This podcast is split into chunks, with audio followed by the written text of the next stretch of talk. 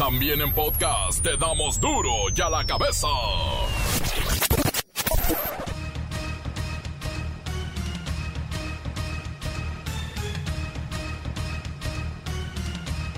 Lunes 26 de octubre del 2020 yo soy Miguel Ángel Fernández y esto es duro y a la cabeza sin censura. Regresa a semáforo naranja tres estados de la República. Chihuahua, de amarillo pasa a rojo, Jalisco.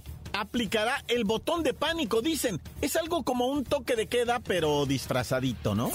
El botón de emergencia no es para que la gente deje de trabajar, sino para que la gente deje de pasearse y de reunirse por ocio o por diversión. Vacuna Oxford contra COVID-19 genera respuesta inmune en ancianitos. Los ensayos clínicos de esa vacuna están en la fase 3. Esto sería la última fase antes de que llegue directamente ya a todo el público general, o sea, a nosotros. Y además México es con quien ha negociado, con Oxford. El Tribunal Superior de Justicia ordenó a Grupo Electra el pago de un crédito fiscal de 18 mil 455 millones de pesos. Y estos son una serie de infracciones contables por la cuestión de los años 2008 y 2012 donde se habían parado y bueno, es pleito de tribunal, pero de que hay que pagar, hay que pagar. 18.455 millones de pesos, wow. ¿Cuántos aviones presidenciales hay ahí? El Caribe mexicano está en alerta máxima por el acercamiento de la tormenta tropical Z. El estado de Quintana Roo declaró la alerta verde y prepara 71 refugios anticiclónicos en caso de que sea necesario desplazar a los turistas y a los pobladores más vulnerables. La Arquidiócesis de México invita a sus fieles a celebrar las fiestas de los fieles difuntos sin aglomeraciones y también recuerda, la guadalupana se celebrará por Zoom.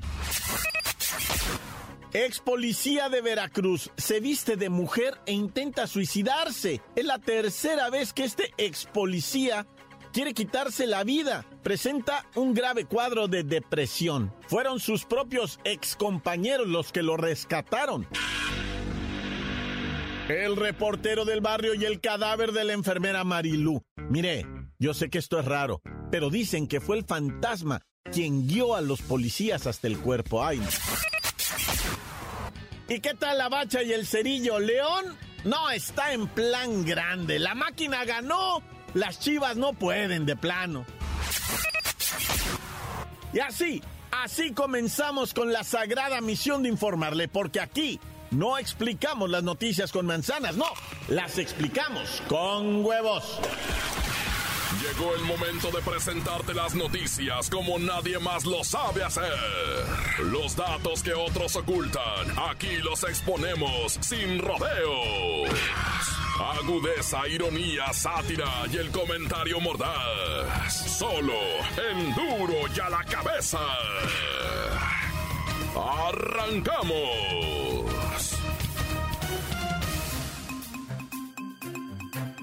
En estos momentos Jalisco está a nada de activar un botón de emergencia, lo que llevaría a suspender totalmente eh, las actividades por la noche. No sería propiamente un toque de queda, pero sí algo bastante parecido.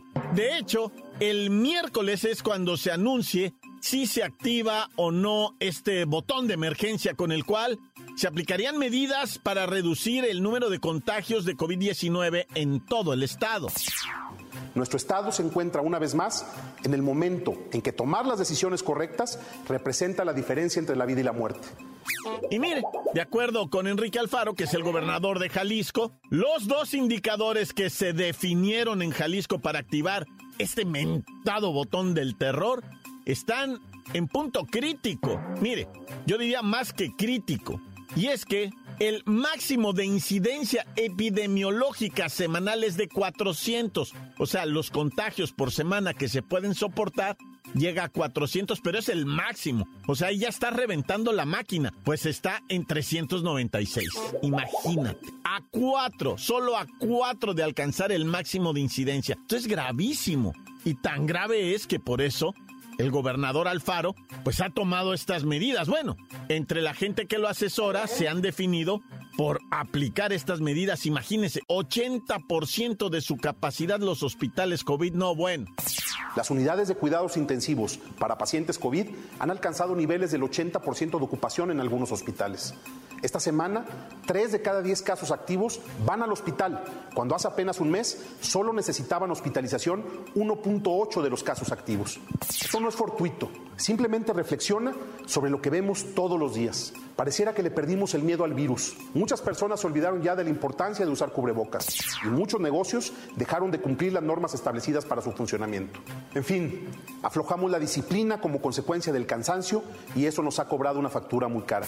Y si a estas alturas todavía hay quien piensa que solo son contagios y que no pasa nada, déjenme decirles que en los últimos meses el virus cobró la vida de 25 personas al día.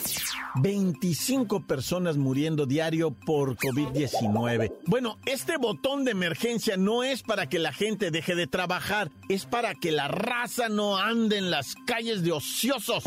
A pesar del complejo escenario que enfrentamos, hemos decidido que no podemos volver a parar las actividades económicas porque eso sería terrible.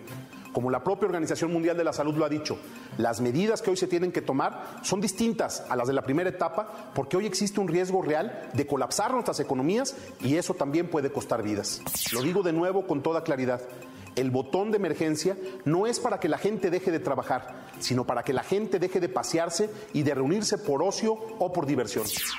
Vamos con Luis Ciro Gómez Leiva. Él es jalisciense 100%, quiero que sepan, ¿eh? A ver, Luis Ciro, dinos estas medidas que se van a adoptar en caso de que el botón entre en funcionamiento. Uh. Miguel Ángel, amigos de Duro y a la Cabeza. Pues resulta que sí, el próximo miércoles se anuncia la activación del botón de emergencia. A partir del 30 de octubre se aplicarán las siguientes medidas, las cuales durarían por 14 días. La gente podrá salir en cualquier momento, pero el transporte público dejará de operar a las 8 de la noche y los fines de semana. Por cierto, durante los dos fines de semana que duraría el botón de emergencia, sábado y domingo serán suspendidas actividades en todo Jalisco, salvo en Puerto Vallarta, donde solo aplicaría únicamente la suspensión de actividades por la noche. Las actividades industriales operarán de noche y fines de semana siempre y cuando cuenten con un sistema de transporte propio. Y todo esto en medio de tremendas celebraciones populares como el Halloween y el Día de Muertos. Pero bueno, no quisimos hacer caso. Hasta aquí con las medidas anti-COVID. Gracias, gracias Luis Ciro Gómez Leiva. Mira, el gobernador Alfaro dijo que si todo esto resulta ser tristemente positivo, me refiero a la incidencia y a la situación de activar el botón, pues se va a aplicar a partir del 30 de octubre. Pero mire, ahorita ya están revisando todo y yo creo que mañana martes 27 ya se va a tener tomada la decisión. Así es que prepárate Jalisco. Y todos, todos en todo el país, a cuidarnos muchísimo. Oiga la nota que viene ahorita en Duro y a la cabeza. Duro y a la cabeza. No, no, no, esto del COVID es escalofriante y lo que vamos a escuchar a continuación es aún más. Mire, la Secretaría de Salud finalmente aceptó y calculó un exceso de mortalidad en el país entre enero de este año y el 26 de septiembre. Y mire, dicen que es de 37%. ¿Sí? Hay un 37% de muertes en aumento de lo que normalmente ocurre. Pero mire, olvídese de los porcientos, vamos a hablar en números cerrados. Hay 193.160 defunciones más de las esperadas. O sea, 200 mil muertes más de las esperadas. Pues evidentemente se le atribuyen al COVID. Mire, esta información la reveló un especialista de la UNAM hace poquito, hace ocho semanas. A finales de agosto, principios de septiembre, un especialista de la UNAM dijo que teníamos una sobrecarga de muertes bastante numerosa. En aquel entonces, la calculó en 120 mil. Bueno, pues hoy 193 mil. Y nadie le hizo caso, porque no eran cifras oficiales, era un cálculo de este especialista de la UNAM. Pero nosotros sí sacamos la nota aquí en Duro y a la cabeza. Y ahora resulta que este señor tenía razón, que hay 200 mil muertos más. Y mire, de esos 200 mil muertos, 139 mil, el 72%, se le atribuye por completo al COVID-19. La pregunta es, ¿y los otros 60 mil? ¿De qué murieron? ¿Por qué creció la mortandad en 40% en caso de que no existiera COVID? Pues esto es Para todos aquellos que desde un principio decían que se estaban ocultando las cifras de muertos, pues ahora prácticamente están adquiriendo unas gotitas de razón. O sea, posiblemente pudiera ser que tengan razón aquellos que decían, nos están escondiendo las muertes, pero mire, no se pueden esconder las muertes, porque hay certificados de defunción y esos no se pueden esconder y se tienen que emitir, aunque le pongan la causa que usted quiera, neumonía típica, paro respiratorio y no pongan COVID, ahí van a estar esas muertes y se van a registrar y son estas 193 mil. Y dicen, bueno, pero de las 193 mil, nada más 140 mil pues serían de COVID. ¿Se imaginan? Pues prácticamente andamos en un 85% en la cifra original actual que nos dan todos los días, que es ahora superior a los 85 mil, pues mire dónde andaríamos. Qué tremendo esto de los números, ¿eh? Algo no se está haciendo bien y ya mucha gente empieza a levantar la ceja y me refiero en el poder, ¿eh? Ya no les está gustando el cómo se maneja la pandemia y mucho menos las estadísticas y los números. Que eso va directito a López Gatel. Bueno, vámonos con más a través de Duro y a la cabeza. Encuéntranos en Facebook, facebook.com, diagonal Duro y a la cabeza oficial. Estás escuchando el podcast de Duro y a la cabeza. Síguenos en Twitter, arroba Duro y a la cabeza. Les recuerdo que están listos para ser escuchados todos los podcasts. Ándele, escúchelos y también manden sus mensajes de WhatsApp 6644851538. Gracias por estar en la comunidad Duro y a la cabeza. Duro y a la cabeza. Ahora es tiempo del reportero del barrio. Montes, Montes, Alicantes, Pintos. Oye, se murió. Descansa en paz Alfredo Palacios, el estilista de las estrellas, ¿verdad? Sí nos tocó conocerlo en un teletón y fíjate, ya hace muchísimos años, como desde, lo conocimos como hace 15 y la última vez que los miramos fue como hace 10 años al señor trabajando ahí en, en su radio, ¿verdad? Y se, se, miraba enfermo el señor desde, desde entonces. Si se murió a los 72 años, fíjate, en ese entonces pues tenía 10 menos y, y más antes está, no, o sea, digo, yo no lo conocí así de amistad ni mucho menos, ¿va? Pero sí, sí, en la radio yo escuchaba, ¿va? Que se quedaba, pues, en su casa interno muchas veces, que había acondicionado ahí un estudio en su casa para no salir. Pues estaba malito, quién sabe qué, va. Pero ya falleció Alfredo Palacios, se decía el rey de la radio. Descansa en paz. Oye, fíjate que ya apareció la enfermera que pues no aparecía. La hallaron dramáticamente. Mira, para empezar te platico, a su esposo hace tres semanas, un hombre como de 50 y madre de años, fue a reportarla a la policía. Buenas tardes, oficiales, sí, díganos buenas tardes. Pues nada más aquí dando la vuelta. Ah, mire, ¿qué, qué lo No, pues quería denunciar que mi esposa, ah, pues desapareció, pero si aparece yo les aviso, sale. Ándele pues, ¿y cómo se llama? No, pues se llama así, así es enfermera. Ah, pues, órale, ándele. Y este, y pues la policía se quedó así como diciendo, este está medio raro, ah. Pues sí, está medio raro y empezó la policía a investigar sin querer, queriendo, ¿verdad? Como que le llegó información de un lado y de otro a la policía y nomás ataron, ataron cabos, o sea, a la, a la policía. Tres semanas después de que el señor denunció, les fueron a decir los vecinos, oigan, tal casa pesta muerto, ¿ah? Y un uno de los policías se rascó así la cabeza y dijo, oye, ¿te acuerdas que hace tres semanas vino un viejo a decir que la señora de esa casa no aparecía? Oh, sí, cierto, dijo el secretario. Ah, sí, cierto. Oiga, señor juez, ¿no nos hace un de estos, este, para poder ingresar a la casa? Simón, dijo el juez. No, pues ya no estaba el fulano. El fulano que había denunciado, el, marido, pues, se dio, a, se dio, a, se tiró a perder, vaya, para que me entiendas. Y eran unos perros de los vecinos los que ladraban hacia el hoyo, hacia el hoyo ladraban, ladraban, miraban el fantasma de la, de la señora, ¿verdad? Y por eso ladraban, ladraban. Y entonces, este, pues, que, que te cuento que llegaron bomberos, policías, empezaron a escarbar y encuentran a la enfermera, a la Marilu. Hijo, es un gritadero, se armó, está ahí, está enterrada. Sí la mató, sí la mató, gritaban los vecinos ahí en una escandalera que traían. Te dije, ¿y ahora dónde está? ¿Para dónde agarró y dónde se fue? No lo hemos mirado. Bueno, ahí andaban los vecinos ya buscando al hombre para matarlo a palos, ¿verdad? Hijo,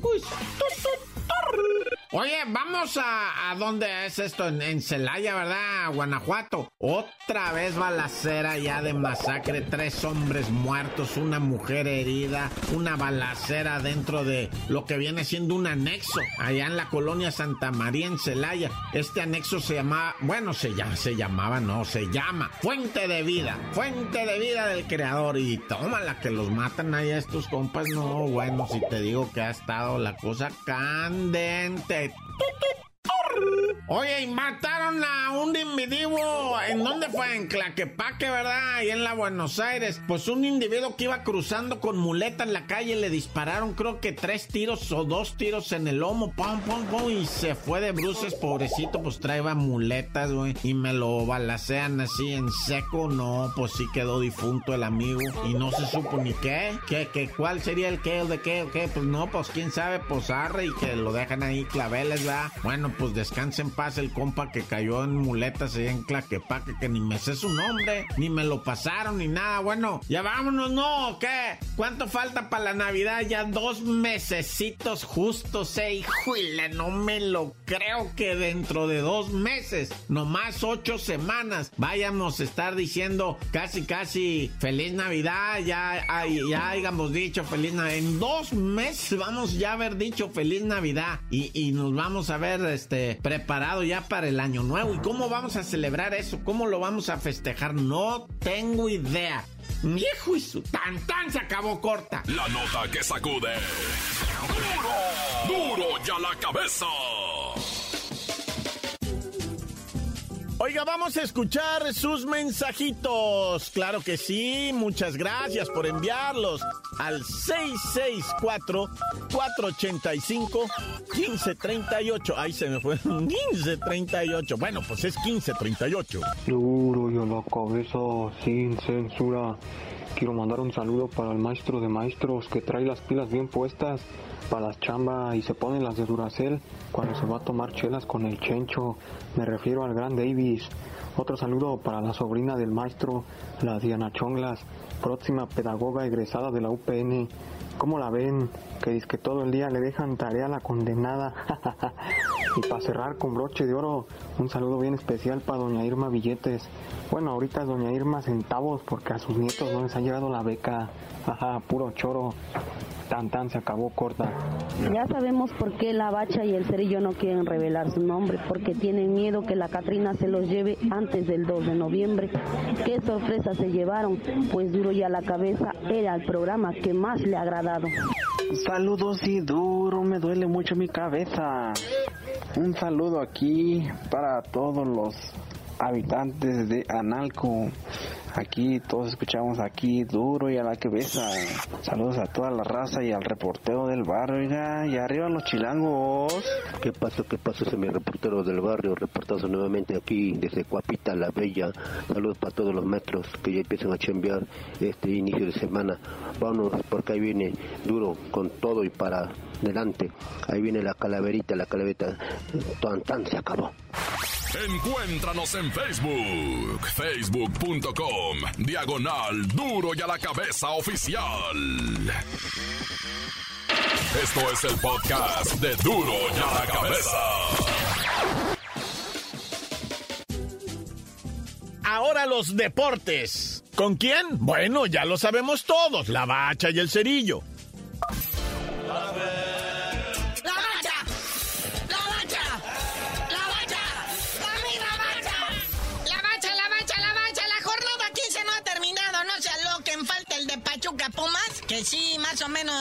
Pudiera llegar a mover machín lo que la tabla general. Si pudiera el Puma recuperar, va esto que me lo han dejado afuerita, va de lo que viene siendo los cuatro principales que se van directo a cuartos de final, porque pues tienen los mismos puntos, de Tigres y Pumas, entre felinos te veas, a más diferencia de goles, pues está arriba el Tigres. Pero hoy se podría cambiar esta situación en caso de que el Puma encuentre el triunfo y luego va contra el Pachuca, efectivamente, miren, ahorita, ahorita en sí, en sí, en sí, ocho equipos ya están invitados. Ya son ocho equipos. León, Cruz Azul, América, Tigres, Pumas, Monterrey, Santos y Guadalajara. Hoy podría ser invitado también Pachuca en caso de empatar o ganar en contra de Pumas. Por lo tanto, esta jornada 15 ya tendría nueve invitados confirmados a lo que es la fiesta grande. Cuatro de ellos y estarían yendo lo que viene siendo con pase directo a semifinales, ¿verdad? Que es lo que se están peleando y ya se puso sabroso.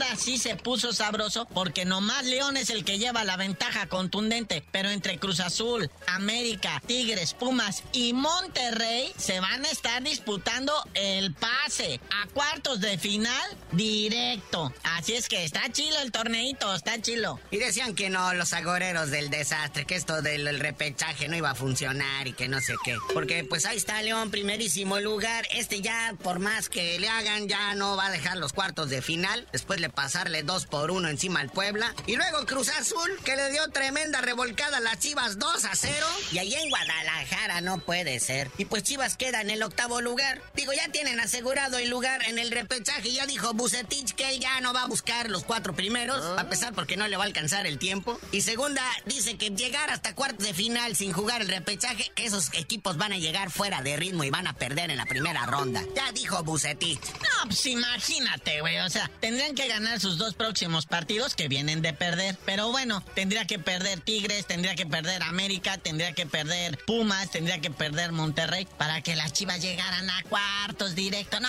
eso no va a pasar. Agradezcan que ya están metidos y de ahí sí ya no lo saca nadie. Insisto, hoy la jornada 15 concluye con el Pachuca Pumas, que hay que ver ahí, este, todavía va a haber movimientos en la tabla. Por lo pronto el América, tercer lugar después de pasarle 1-0 al Atlas. Que ya el Atlas es un cheque en blanco, ¿no? No, pues es que es una tragedia. Del lugar 13 al 18 todos perdieron, todos. Puebla, Tijuana, Atlas, Mazatlán, Querétaro, San Luis. ¿Por qué están perdiendo estos equipos? Y tienen un partido anterior perdido y otro anterior perdido. Este, pues porque no gana nada y no pierde nada. Apenas si, si se daña su porcentaje y les vale, pues no descienden ahí después se ponen las pilas. Después el Tigres cuarto lugar, todavía asegura su lugar a lo que viene siendo cuartos de final, pero a duras penas empata con el Bravos FC. O sea, aquí le costó a Tigres, pero pues ahí se aferra, ve, ahí está el resultado. Otro que viene con muy buena rachita es Monterrey, no ha perdido sus tres últimos partidos después de pasarle por encima 2-1 al Mazatlán Fútbol Club que no trae idea, no trae fútbol, no nada, nada más se motivaron tantito con su gente en el estadio, pero pues ya no se ve la mano de Tomás Boy, ¿eh? Y agárrate, muñequito, porque Monterrey, mira, hablando de lo que viene siendo la pandilla, va a recibir al Cruz Azul y ahí se puede poner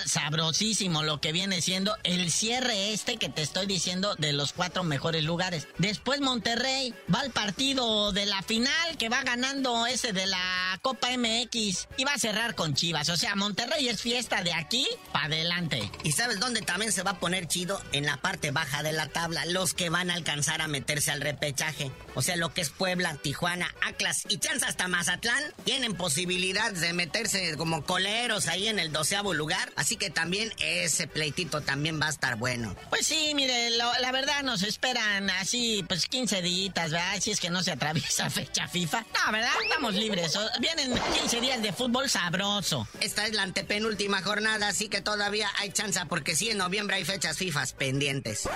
Y bueno, carnalito, ya vámonos, no sin antes mandarle buena vibra a la gente de Aguascalientes que ya les volvieron a cerrar el estadio Victoria ah. debido al repunte del COVID. Ah. Y otro que dio positivo de COVID, aparte de Cristiano Ronaldo, es Ronaldinho Gaucho. No, ya. Acaba de salir del bote o de estar de arresto en un hotel allá en Paraguay. Y ahora lo tienen en cuarentena en un hotel, pero acá en Brasil. Oh, bueno. Está asintomático, ya saben, pero pues ahí está el COVID-19 siguiendo contagiando gente y futbolistas. Pero ya tú no sabías de decir por qué te dicen el cerillo. Ya que se acabe la pandemia, les digo. えっ?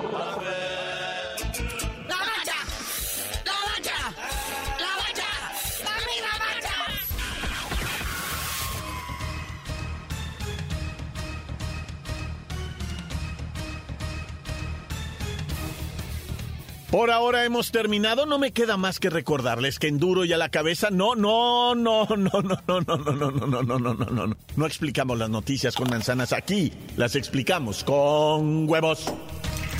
Por hoy el tiempo se nos ha terminado. Le damos un respiro a la información, pero prometemos regresar para exponerte las noticias como son.